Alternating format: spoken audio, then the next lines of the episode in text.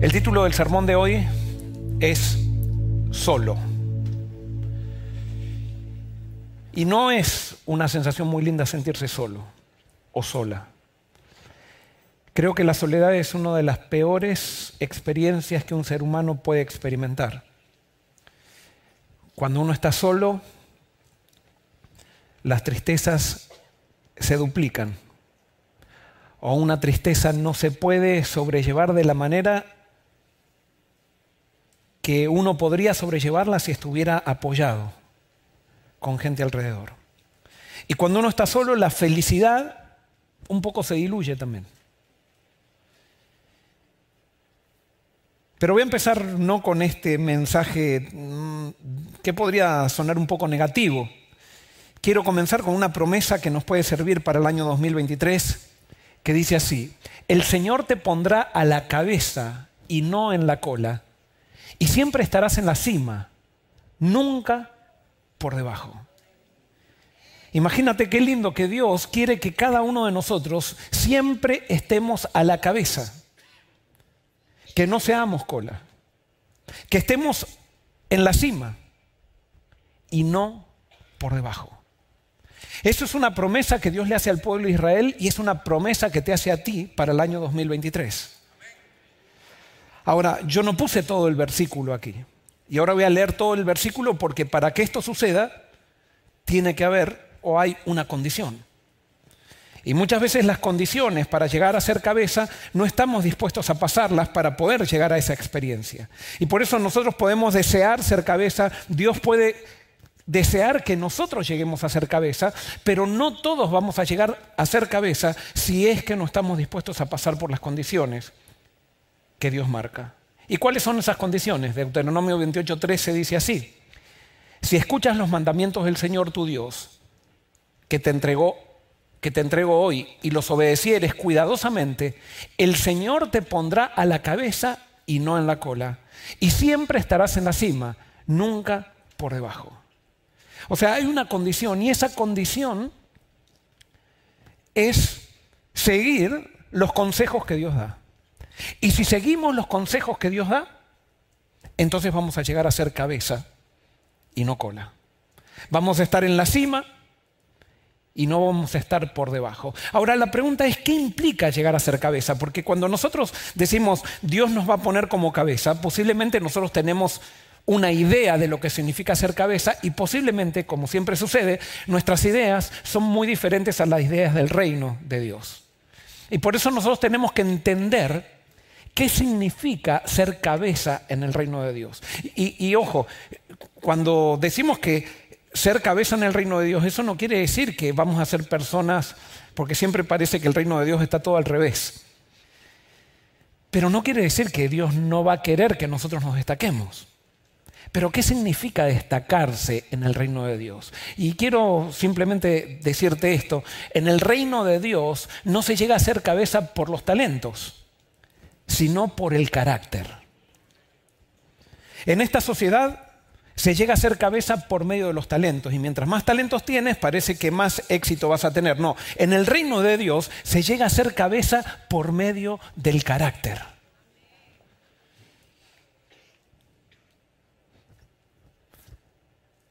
Había un pastor que tenía muchos talentos.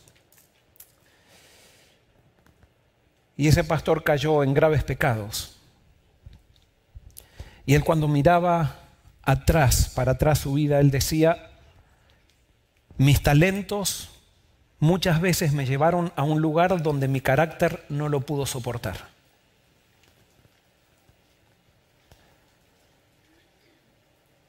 Mis talentos muchas veces me llevaron, me llevaron a un lugar donde mi carácter no lo pudo soportar. Si Dios quiere que lleguemos a ser cabeza, pero no vamos a llegar a ser cabezas por desarrollar nuestros talentos o por los talentos que tenemos, sino que vamos a llegar a ser cabeza si es que estamos dispuestos a que Dios desarrolle nuestro carácter. Y saben que no muchos están dispuestos a pagar el precio para que eso suceda. Y cuando Dios dice que Él quiere que, lleguemos a ser cabeza, nos está incluyendo a todos, no está diciéndole esto solamente a una persona, se lo está diciendo a todos, se lo está diciendo a un pueblo. O sea que te lo dice a ti y Dios quiere que tú llegues a ser cabeza, pero para eso tú vas a tener que aceptar, si es que quieres, que Dios desarrolle tu carácter.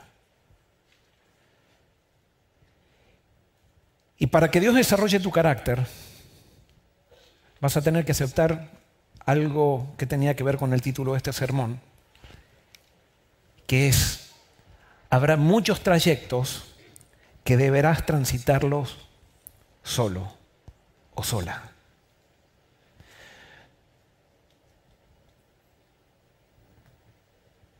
La experiencia que más nos hace desarrollar el carácter, esa experiencia siempre se vive en soledad. Y es por eso que hoy te hago una pregunta. ¿Estás dispuesto o dispuesta a pagar el precio para que Dios te haga cabeza? Entonces va a haber muchos trayectos en tu camino en que tengas que vivir o pasarlo solo o sola. Y puede ser que venga, haya personas hoy que hayan llegado acá que están justamente pasando por ese trayecto. Y para que Dios te lleve a ese lugar donde te encuentres solo o sola, te vas a dar cuenta de una cosa, y esto está en la Biblia, a pesar de que no lo estoy leyendo en la Biblia. Todas las personas que llegaron a ser cabeza en la Biblia, todas esas personas tuvieron que pasar por un desierto o tuvieron que ir a un desierto. No van a encontrar a nadie que no haya tenido que vivir esa experiencia, la experiencia del desierto. Moisés estaba lleno de talentos, pero no tenía carácter. Y por eso sus talentos lo llevaron a un lugar donde su carácter no lo pudo soportar. Y cuando estaba en el clima del éxito comete un error. Y Dios lo lleva 40 años al desierto para en el desierto matarle todas sus ambiciones artificiales que tenía para corregir las maneras o los caminos que Moisés creía con los cuales, por los cuales él iba a concretar su llamado. Quiero decirte que Moisés, él sabía que iba a liberar al pueblo de Israel. Lo único que él pensaba que Dios iba a liberar al pueblo de Israel por medio de sus talentos. Y no, Dios necesitaba que Moisés desarrolle un carácter para que Moisés entienda que él simplemente iba a ser un testigo de lo que Dios iba a hacer. Y allá en el desierto durante 40 años tuvo que desaprender lo que había aprendido y tuvo que aprender lo que nunca había aprendido y tuvo que conocer a Dios como nunca lo conoció.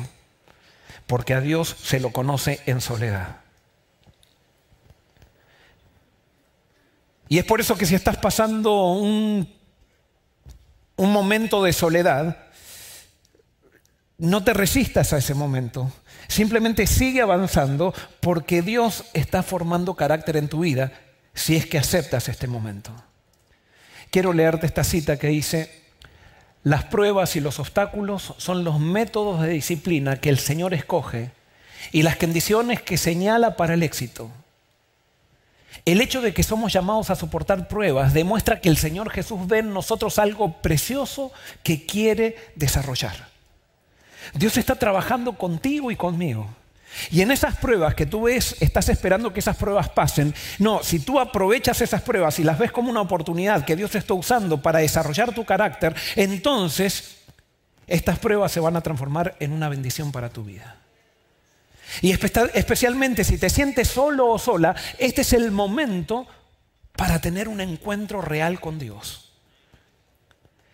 Es el momento de la dependencia. Es el momento donde tú vas a llegar a conocer a Dios de una manera que nunca lo habías conocido y que te preparará, te preparará para que cuando seas cabeza sepas manejar las bendiciones que Dios te va a dar y para que nunca te pongas como protagonista, sino simplemente como un instrumento de Dios, haciendo que el protagonista sea Él.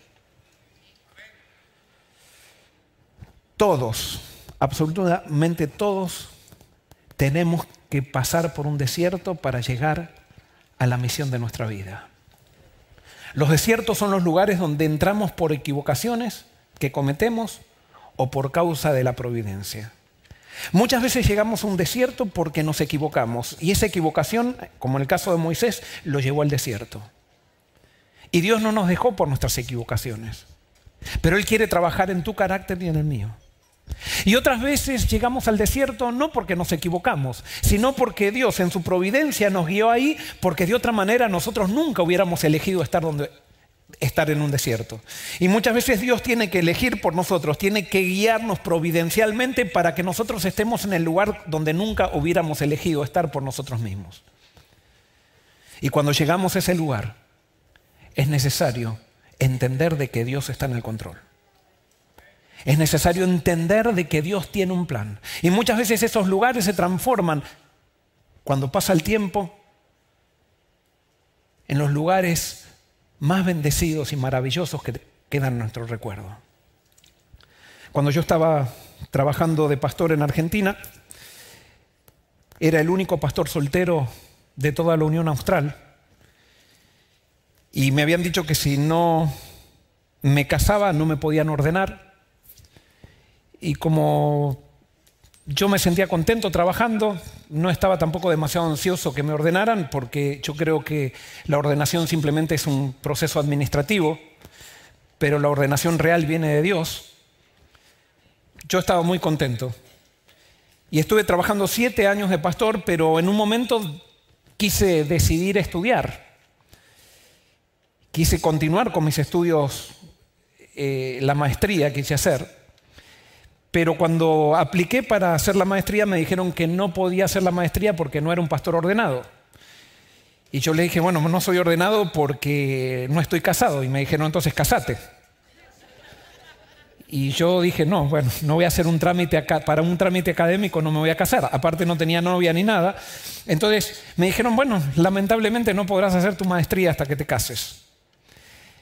Y entonces yo no quería venir a Estados Unidos, pero me di cuenta que si quería estudiar la única salida era venir a Estados Unidos. Y vine a Estados Unidos, tuve que dejar allá todo, tuve que renunciar. Eh, dio la casualidad, yo ya les conté una vez que el primer día que llegué a Andrews fui a la iglesia hispana y en la sociedad de jóvenes me senté al lado de la que sería esposa mía y madre de mis hijos, que yo no sabía, pasó un año y después recién allí nos pusimos de novios. Pero bueno, cuando llegué a Andrews, para estudiar, tenía que trabajar. Entonces yo me imaginaba que yo iba a trabajar como corrector de un profesor de teología, o sea, corrector de, exámenes, un profesor de teología. Me imaginaba que iba a trabajar en la biblioteca. No sé, me imaginaba los mejores trabajos y yo ya me imaginaba sacándome, aunque en esa época no había teléfonos para sacarse selfies, pero eh, sacándome una foto y mandándola a Argentina como diciendo estoy trabajando en la biblioteca de Andrews o algo por el estilo, ¿no? Pero resulta que empecé a aplicar en todos los trabajos y no había trabajo en ningún lado. Hasta que no me quedó otra, me dice un amigo Joel, hay trabajo en custodial. Y dije, bueno, no me queda otra, se me está acabando el dinero, voy a aplicar en custodial. Y cuando llego a custodial, eh, me, eh, recibe el director y me dice, ¿vos qué hacías en Argentina? Yo le dije, soy estudiante que vengo a hacer la maestría, pero me dice, ¿vos qué hacías en Argentina? Era pastor. Le dije así como diciendo, estoy calificado. Y me dice, ah, eras de los que trabajaban una vez por semana nomás. Me dio mucha rabia. Y me dice, mira, el único trabajo que tengo es limpiar 13 baños del Science Building, del, edificio de ciencia. Si querés lo agarrás y si querés no lo agarrás. Pero eso es lo único que me queda. Bueno, con mucho sacrificio. Dije, voy a esperar un poquito más, voy a buscar por otro lado, pero dije, no, más vale, más vale, como dice, eso, eso que ustedes dijeron. Más vale pájaro en mano que 100 volando, agarré el pájaro y empecé a trabajar. Me dieron una escoba, o sea, el otro día llegué, me dieron una escoba, me dieron, me enseñaron los... Y yo, me, para mí era una humillación tremenda eso. Y me acuerdo que cuando estaba con los guantes así de, para limpiar y con, con las cosas para limpiar baños y eso, pasaba por ahí alguien conocido y yo me escondía, no quería que me vean. Qué humillación. Yo no estaba entendiendo realmente que Dios me estaba llevando a Andrews no para hacer mi maestría, sino que me estaba llevando a Andrews para limpiar baños. Y mi vida, el primer mes de, trabajo se me hizo bastante miserable.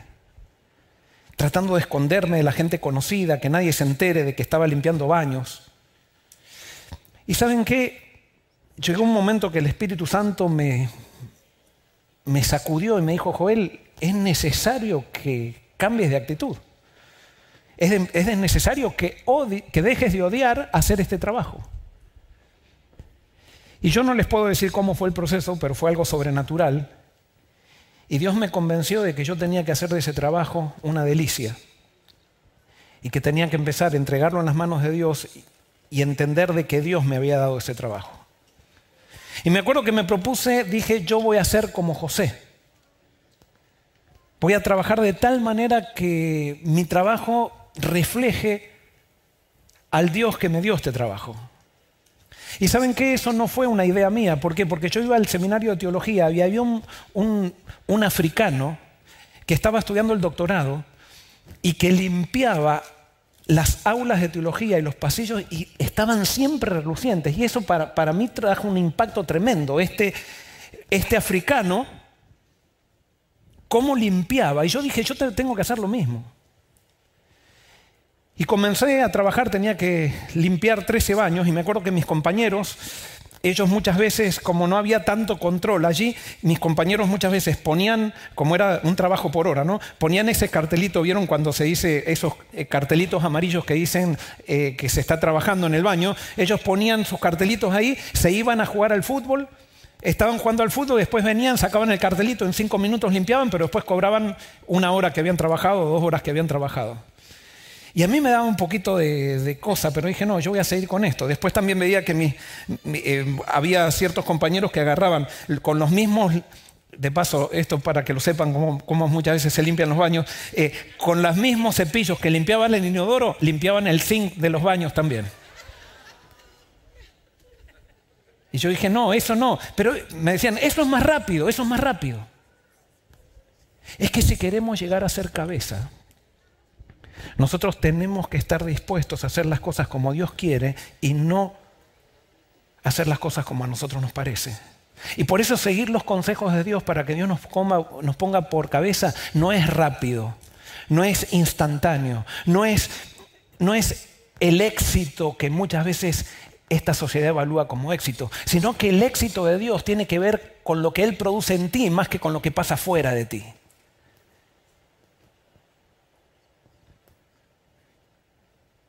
Y yo me acuerdo, resumiendo la historia,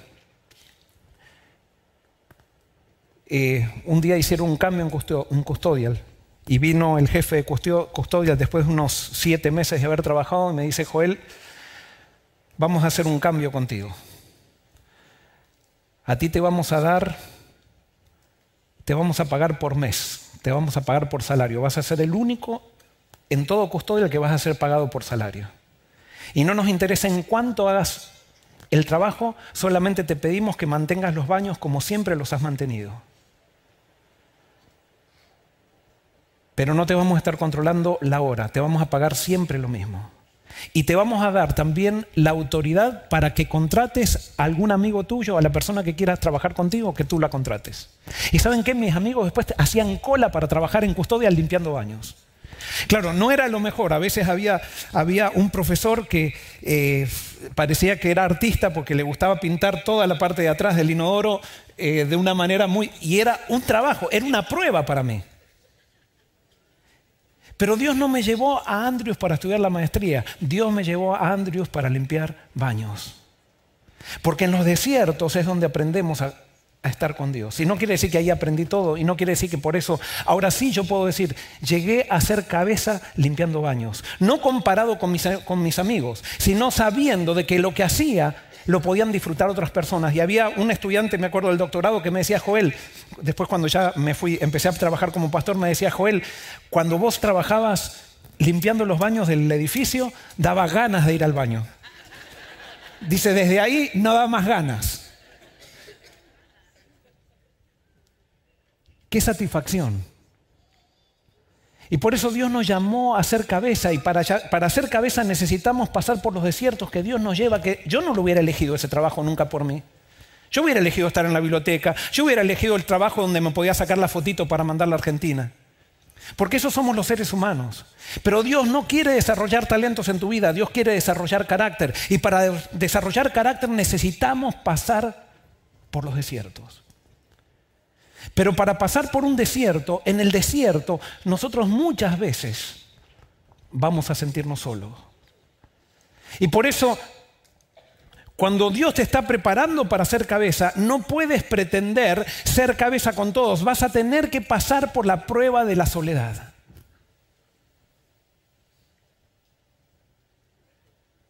Y puede ser que en este momento le esté hablando a alguien que se está sintiendo solo o se está sintiendo sola. Pero quiero decirte hoy que Dios te trajo porque Dios quiere decirte que Él te está preparando para ser cabeza.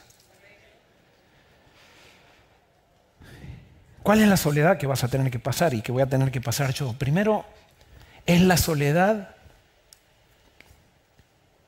cuando Dios te está preparando para ser cabeza, la sociedad no te va a comprender.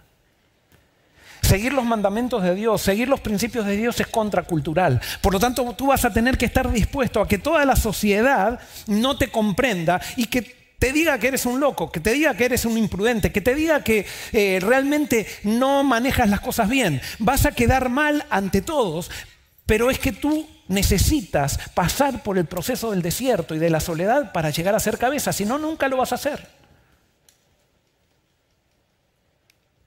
Lo segundo, o la segunda causa de soledad es que los que te rodean te van a cuestionar. Y sabes qué, no solamente los que te rodean que no te conocen, te van a empezar a cuestionar incluso aquellos que son los más cercanos a ti. Cuando Dios te esté preparando para hacer cabeza, tus amigos no te van a comprender. Tus amigos van a empezar a decir, bueno, pero me parece. Tu familia va a empezar a pensar de que tú no eres demasiado prudente. Pero ese es el precio que se pasa para llegar a ser cabeza. Y ese precio tiene que ver con, con estar dispuesto a quedar solo, porque cuando tú quedas solo, aprendes a depender de Dios. Toda persona que no tuvo una experiencia de soledad no puede llegar a ser una persona que es espiritualmente fuerte. Y aunque la soledad que tú estés viviendo la hayas causado tú por tus errores, así como Moisés causó estar en el desierto por sus errores, pero es necesario que llegues a estar solo para depender totalmente de Dios. ¿Y cuál es la tercera causa de la soledad o que vas a experimentar de soledad por, por momentos? No solamente sentirás que nadie te comprende, ni los que están lejos, ni los que están cerca, sino que vas a sentir por momentos que Dios te desampara. La soledad es tan fuerte, es una experiencia tan profunda, que hasta llegamos a sentir que Dios no tiene cuidado de nosotros. Nos va a parecer que Dios desaparece. Y si tú analizas todos los personajes bíblicos que llegaron a hacer una diferencia van a haber pasado por estas tres facetas de la soledad. Voy a mencionar algunos, pero tú lo puedes sacar eso con todos los personajes que llegaron a ser instrumentos en las manos de Dios. Vas a ver que pasaron por estas tres facetas de la soledad. Y voy a simplemente repasar uno. José, uno a tres. José. José, su familia no lo comprendió. Sus hermanos no lo comprendieron. Es más, los que lo rodeaban lo cuestionaban.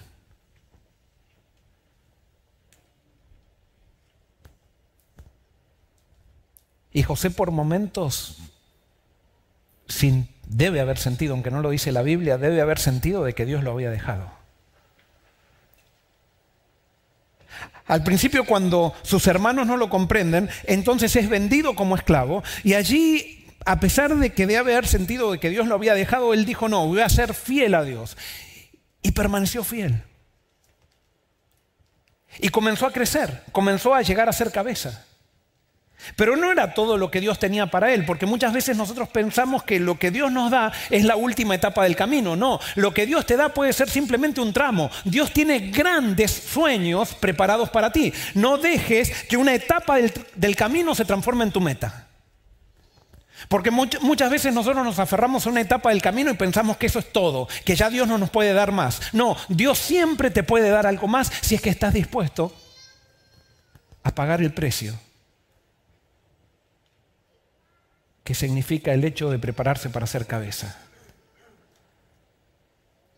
Y por eso allí estaba José, había llegado a ser el administrador, había pasado por penurias para eso, Potifar dejaba todo en sus manos, pero se enamora la esposa de Potifar de él.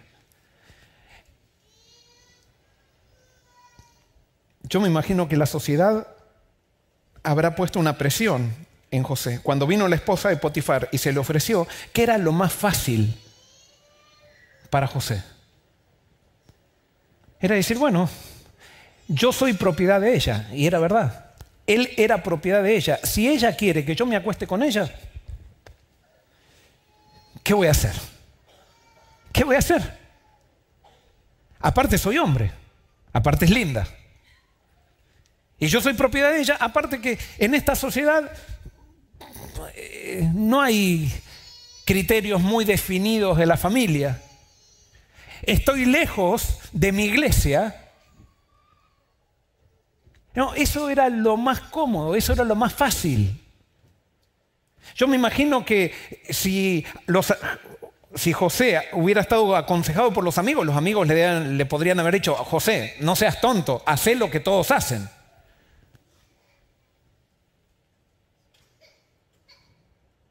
Sin embargo, José quería ser cabeza. No para ser gobernador, porque ni lo sabía eso, sino porque Dios le había prometido que iba a ser cabeza. No sabía cómo, de qué ni cuándo, pero Dios le había prometido que iba a ser cabeza como a ti te prometió que vas a ser cabeza si es que tú lo quieres creer. Y Moisés dijo, no, no voy a ofender ni a Dios ni a mi jefe.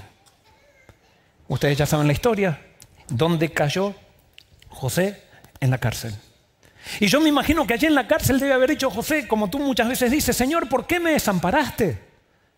Pero si yo fui fiel a ti, estoy queriendo ponerte en todo, llegué a tener una situación que tú me diste, que parece que era la mayor bendición que alguien podría tener en Egipto y ahora termino en la cárcel. Pero en ese momento de desamparo, José decidió seguir un consejo que Jesús después dijo más adelante. El que persevere hasta el fin, ese será salvo. Hay que perseverar, siguiendo los consejos de Dios. Y cuando sigo los consejos de Dios, perseverando en medio de la crisis, se desarrolla mi carácter. Y cuando se desarrolla mi carácter, entonces estoy preparado para ser cabeza. ¿Estás dispuesto o dispuesta? Si tú viniste hoy en medio de un desierto, si tú viniste hoy aquí y estás pasando por medio de una prueba, puede ser cualquier tipo de prueba, puede ser una prueba económica, puede ser una prueba familiar, puede ser que tu esposo te dejó, puede ser que tu esposa te dejó, puede ser, no sé, lo que tú quieras, ese es el método de Dios que Dios está usando para hacerte cabeza. Tú tienes que creerlo. El profeta Jeremías. Como les digo, estas tres cosas pasan en todos los personajes de la Biblia, pero yo elegí algunos nomás.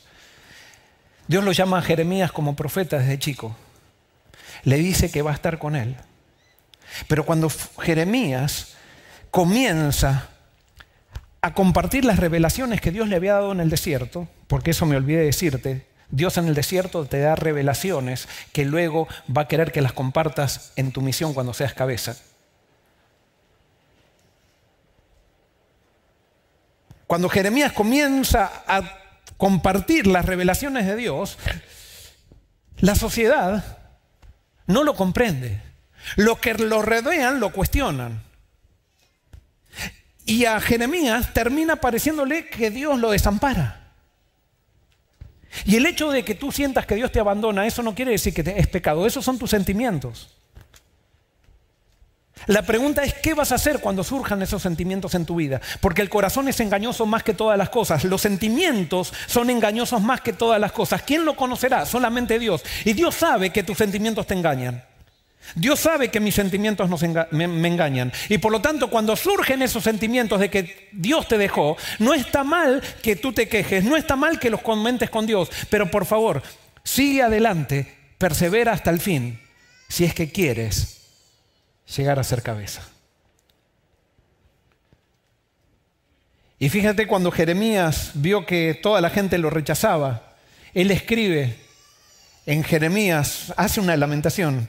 esto no está en lamentaciones, está en Jeremías, en el libro de Jeremías. Y él se queja ante Dios, porque Dios no, no ve malo. Dice, Señor, tú me engañaste y yo me dejé engañar. Así se sentía Jeremías con Dios. Así como tú te puedes sentir muchas veces enojado con Dios. Y fíjate cómo sigue diciendo Jeremías.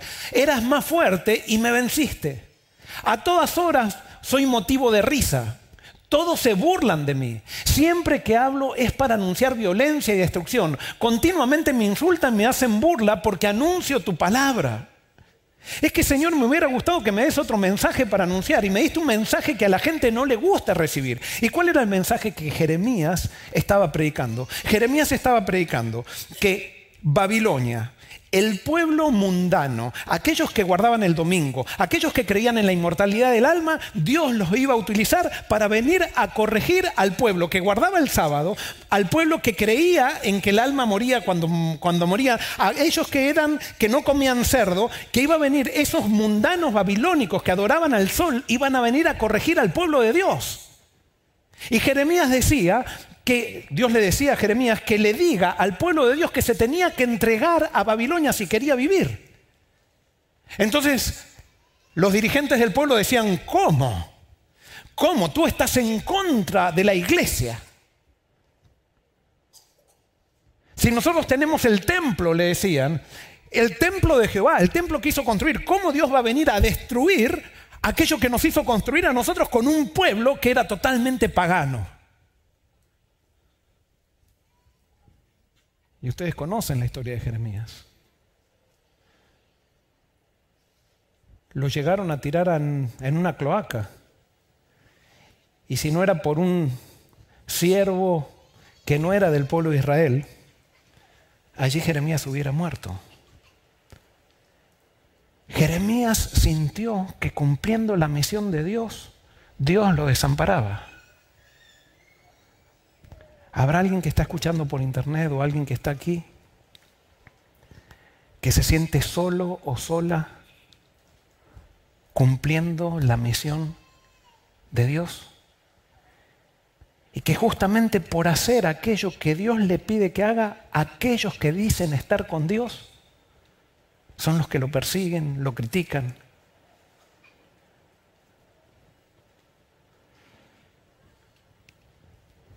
Sigue diciendo eh, Jeremías, si digo, no pensaré más en el Señor, no volveré a hablar en su nombre, entonces tu palabra en mi interior se convierte en un fuego que devora, que me cala hasta los huesos. Trato de contenerla, pero no puedo.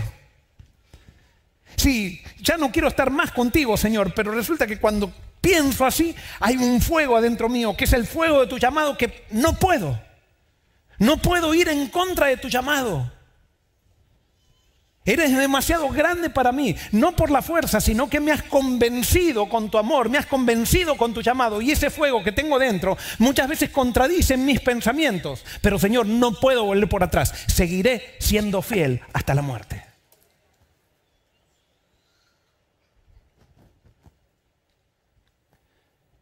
¿Quieres ser cabeza? Y le estoy hablando a los jóvenes especialmente.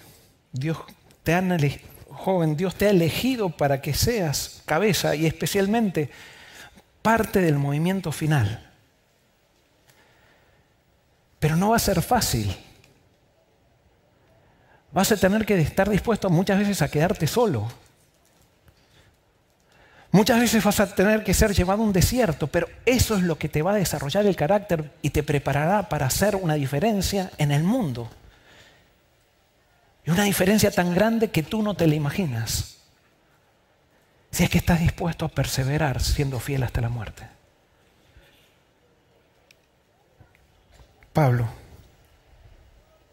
el apóstol Pablo pasó también por estas cosas. Cuando estaba con, masificado con la institución religiosa, todo el mundo lo aplaudía. Pero cuando recibió el llamado de Dios y se tuvo que ir al desierto, La sociedad a Pablo no lo comprendió. La sociedad judía, donde él pertenecía, hasta hoy critican a Pablo. Cuando tuve la oportunidad de ir a Israel, la guía, que era judía, nos decía, el culpable de haber roto el judaísmo fue un tal Pablo, un Saulo de Tarso. Él fue un judío, el culpable de dividir el judaísmo. Todavía Pablo es considerado como lo peor. Es más, ni a Jesús lo ven tan malo como a Pablo en el pueblo judío. Porque si no hubiera sido por Pablo, no hubiera habido tanta, tanta atención para con Jesús. Y Pablo tuvo que estar dispuesto a que no lo comprendan a que los que lo rodean no lo cuestionen, porque Dios le dio una revelación en el desierto a Pablo que decía que la salvación es solamente por fe, es por gracia, no es por obras. Y cuando Pablo comenzó a predicar eso, no solamente a los paganos, pero también a los cristianos, los cristianos judíos no fueron los judíos que se pusieron en contra, sino que eran los mismos de la iglesia. Los cristianos judíos se pusieron en contra de Pablo y decían, no, Pablo es medio liberal, tengamos cuidado con él. Es más, los dirigentes de la iglesia de Jerusalén pensaban que Pablo no era prudente, que Pablo estaba predicando cosas que lo único que hacían era dividir y confundir a la iglesia. Y vuelvo a repetir, no estoy hablando de los judíos, estoy hablando de los cristianos que se habían convertido del judaísmo. Y es más, por lo que sabemos,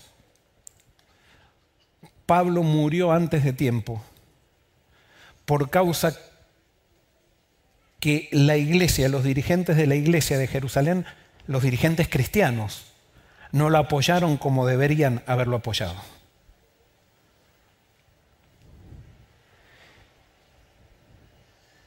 Por momentos Pablo habrá sentido que lo desamparó, no sé, porque leemos muchas veces en Romanos y en las cartas de él, cuando dice, nos puede pasar todo, de todo, me pueden apedrear, me pueden amenazar, pero no hay nada, decía Pablo, que me separe del amor de Cristo. Pablo decidió ser fiel hasta la muerte. Y se transformó en cabeza. Y alguien puede decir, ¿cómo se transformó en cabeza si se la cortaron? Sí, él murió con la cabeza cortada. ¿Sabes qué? Lo que pasa es que nosotros queremos ser cabeza en el aplauso. Queremos destacarnos. Queremos tener éxito mientras pasamos por esta corta vida. Y ser cabeza para Dios o tener éxito en el reino de Dios tiene, no se mide mientras estás peregrinando en la vida, sino que se mide recién cuando tú mueres. Y es allí que si se ve si tuviste éxito, si fuiste cabeza o no fuiste cabeza. ¿Quién puede negar la influencia de Pablo en el cristianismo? ¿Quién puede negar la influencia de Pablo en el mundo? Pero mientras estuvo aquí peregrinando como cabeza, no fue comprendido por la sociedad, no fue comprendido por su iglesia y hasta por momentos debe haber sentido de que Dios lo desamparaba. ¿Por qué las cabezas o los líderes viven en soledad?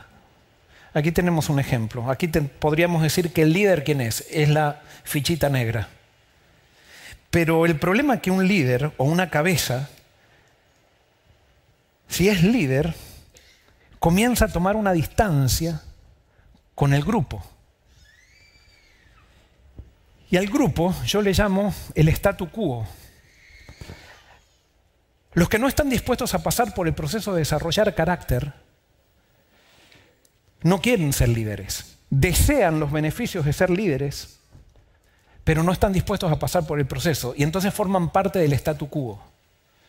Y entonces siempre que un líder se transforma en líder, el statu quo reacciona en contra de ese líder o en contra de esa cabeza. Reacciona porque se siente reprendido por el líder, porque el líder comienza a tomar decisiones individuales que lo separan de la masificación, que lo separan del grupo de la comodidad. El statu quo siempre quiere estar en la comodidad. El statu quo aprendió a vivir de ciertas normativas y reglas que les favorecen la comodidad y la imagen. Y entonces cuando ve que alguien se empieza a distanciar, comienza a reaccionar y comienzan a acusar a aquel que se empieza a distanciar. Y hay diferentes tipos de acusaciones para este tipo de, de líderes o de cabezas que van surgiendo en el pueblo de Dios o en la sociedad. Lo primero es que empiezan a decir es que estas cabezas comienzan, quieren tener seguidores. Y quiero decirte algo, las cabezas del pueblo de Dios no pretenden tener seguidores. Si tú ves a alguien que está buscando seguidores, esa persona no es líder del pueblo de Dios, puede ser un dirigente, pero no es líder del pueblo de Dios. El líder realmente del pueblo de Dios lo que está buscando es que haya más líderes. Está invitando al statu quo que deje de pensar en masa y que los individuos que están en statu quo aprendan a pensar por sí mismos y se den cuenta que se pueden diferenciar del grupo teniendo un propio pensamiento. Porque hay un solo, hay un solo referente en el reino de Dios y hay una sola persona a la, a la, a la cual debemos seguir y esa persona se llama Jesucristo. Y un líder del pueblo de Dios no busca seguidores personales, sino que busca que haya más seguidores de Jesucristo. Y por eso cuando hay tantos seguidores de Jesucristo, estos líderes forman también un grupo, pero es un grupo que no está masificado por normas, no está masificado por credos, no está masificado por reglamentos, está masificado, no, no está masificado, son individuos unidos en el espíritu que aprendieron a pensar individualmente, pero que interactúan en diálogo con los demás líderes. No sé si se, estoy explicando la diferencia. Pero resulta que no todos están dispuestos a pasar por el proceso de dejar el statu quo. Y por eso el statu quo, cuando hay un líder que empieza a separarse, o hay líderes que empiezan a separarse del statu quo, el statu quo comienza a reaccionar y se empiezan a juntar para hablar mal del individuo que está empezando a pensar por sí mismo o por sí misma.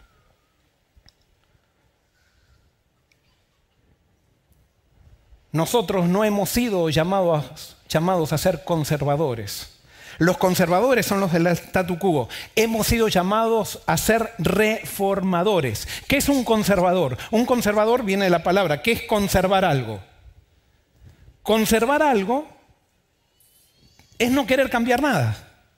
Es no querer cambiar nada porque estoy cómodo donde estoy y ya toda la gente que tengo de seguidora está convencida de mantener lo que tengo que me hace cómodo. Entonces yo no quiero que nadie me quite la plataforma que me ha dado comodidad.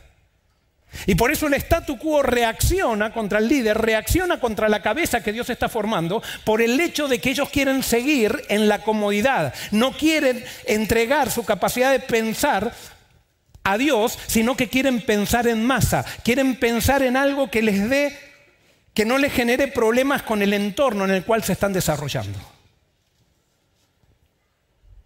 Y por eso ninguno de nosotros estaría aquí si no hubiera habido reformadores en el pasado que estuvieron dispuestos a romper con el statu quo y a ser formados por Dios como cabezas en las arenas del desierto.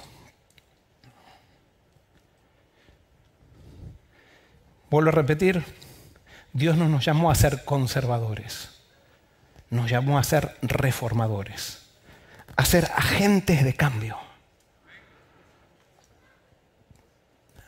a cambiar las cosas aunque estén mal, no aunque estén mal, si están mal hay que cambiarlas, si están bien hay que, hay que confirmarlas, pero si están mal hay que cambiarlas.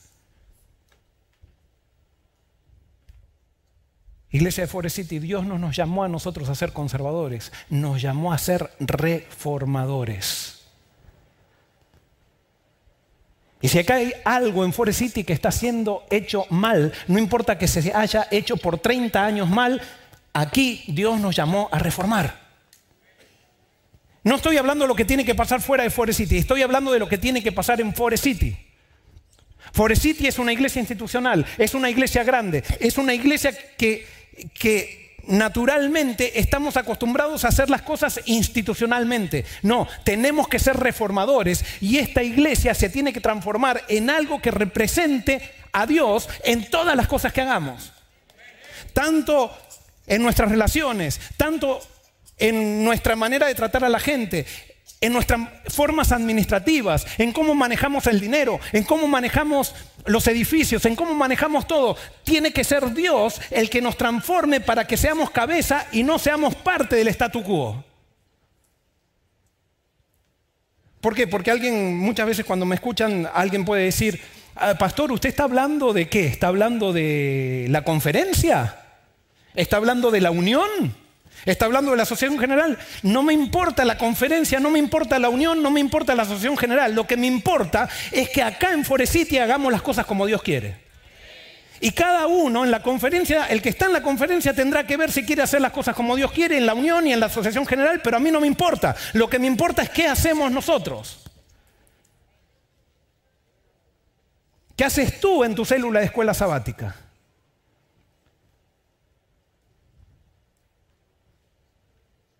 Pero Forest City, si queremos llegar a ser cabeza, Dios nos va a llevar al desierto. Y tenemos que estar dispuestos a perseverar hasta el fin para que cuando alguna vez Forecity muera, Forecity haya dejado una huella como dejó Pablo, como dejó Jeremías, como dejó José y como dejó Jesús también. Porque Jesús pasó por todos estos aspectos de la soledad. Porque Jesús fue la cabeza. Jesús es la cabeza de la iglesia. Y por eso Jesús dice en, Juan capítulo 1 dice, a los suyos vino y los suyos no le recibieron. Jesús no fue aceptado por esta sociedad. Jesús no fue aceptado por su familia. Fue cuestionado por los que lo rodeaban. Muchas veces los hermanos de Jesús, ya lo sabemos, pensaban que Jesús era un poco imprudente y entonces fueron, la convencieron a María para que convenza a Jesús de que deje de predicar lo que estaba predicando. Y María, influenciada por los hermanos de Jesús, fue a tratar de convencerlo. Y cuando a Jesús le dijeron, allí están tu madre y tus hermanos que te están esperando afuera, ¿qué dijo Jesús? Estos son mi madre y mis hermanos, los que hacen la voluntad de mi Padre. Ah, Jesús estaba dispuesto a ser la cabeza de la iglesia y no dejó que nada lo parara para llegar a hacer lo que Dios se había propuesto con él. Y también Jesús pasó por lo mismo que tú y yo pasamos. Llegó un momento que cuando estaba en la cruz, sus sentimientos le decían, Padre, me has desamparado. Así como tú sientes ahora cuando te quedas solo que Dios te desamparó y no, Dios nunca estuvo más cerca de la humanidad que cuando Cristo estaba en la cruz. Nunca estuvo más cerca de, Cristo, de Cristo que cuando Jesús estaba allí. Pero los sentimientos de Jesús le decían que su Padre lo había desamparado. Pero cuando bien vinieron esos sentimientos, Jesús dijo, Padre, en tus manos encomiendo mi espíritu. Y cuando lleguen esos sentimientos en tu vida, únete a la oración de Jesús. Y dile al Padre, Padre, en tus manos encomiendo mi espíritu. Tú eres fiel y yo seré fiel hasta la muerte.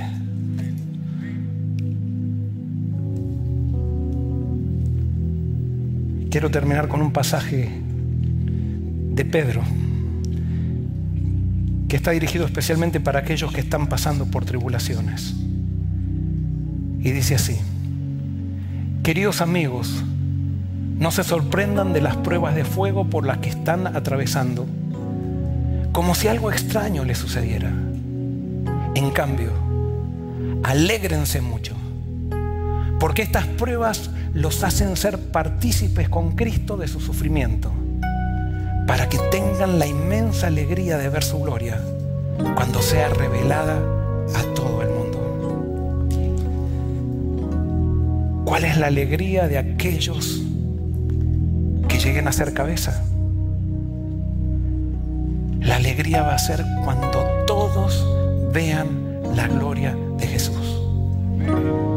Esa es la mayor alegría que puede vivir alguien en el reino de Dios. Ver que la gente sigue a Cristo. Ver que la gente ha decidido individualmente entregarle su vida a Cristo y llegar a ser cabeza y no cola. Todos hemos, sido llamados a ser cabeza y no cola.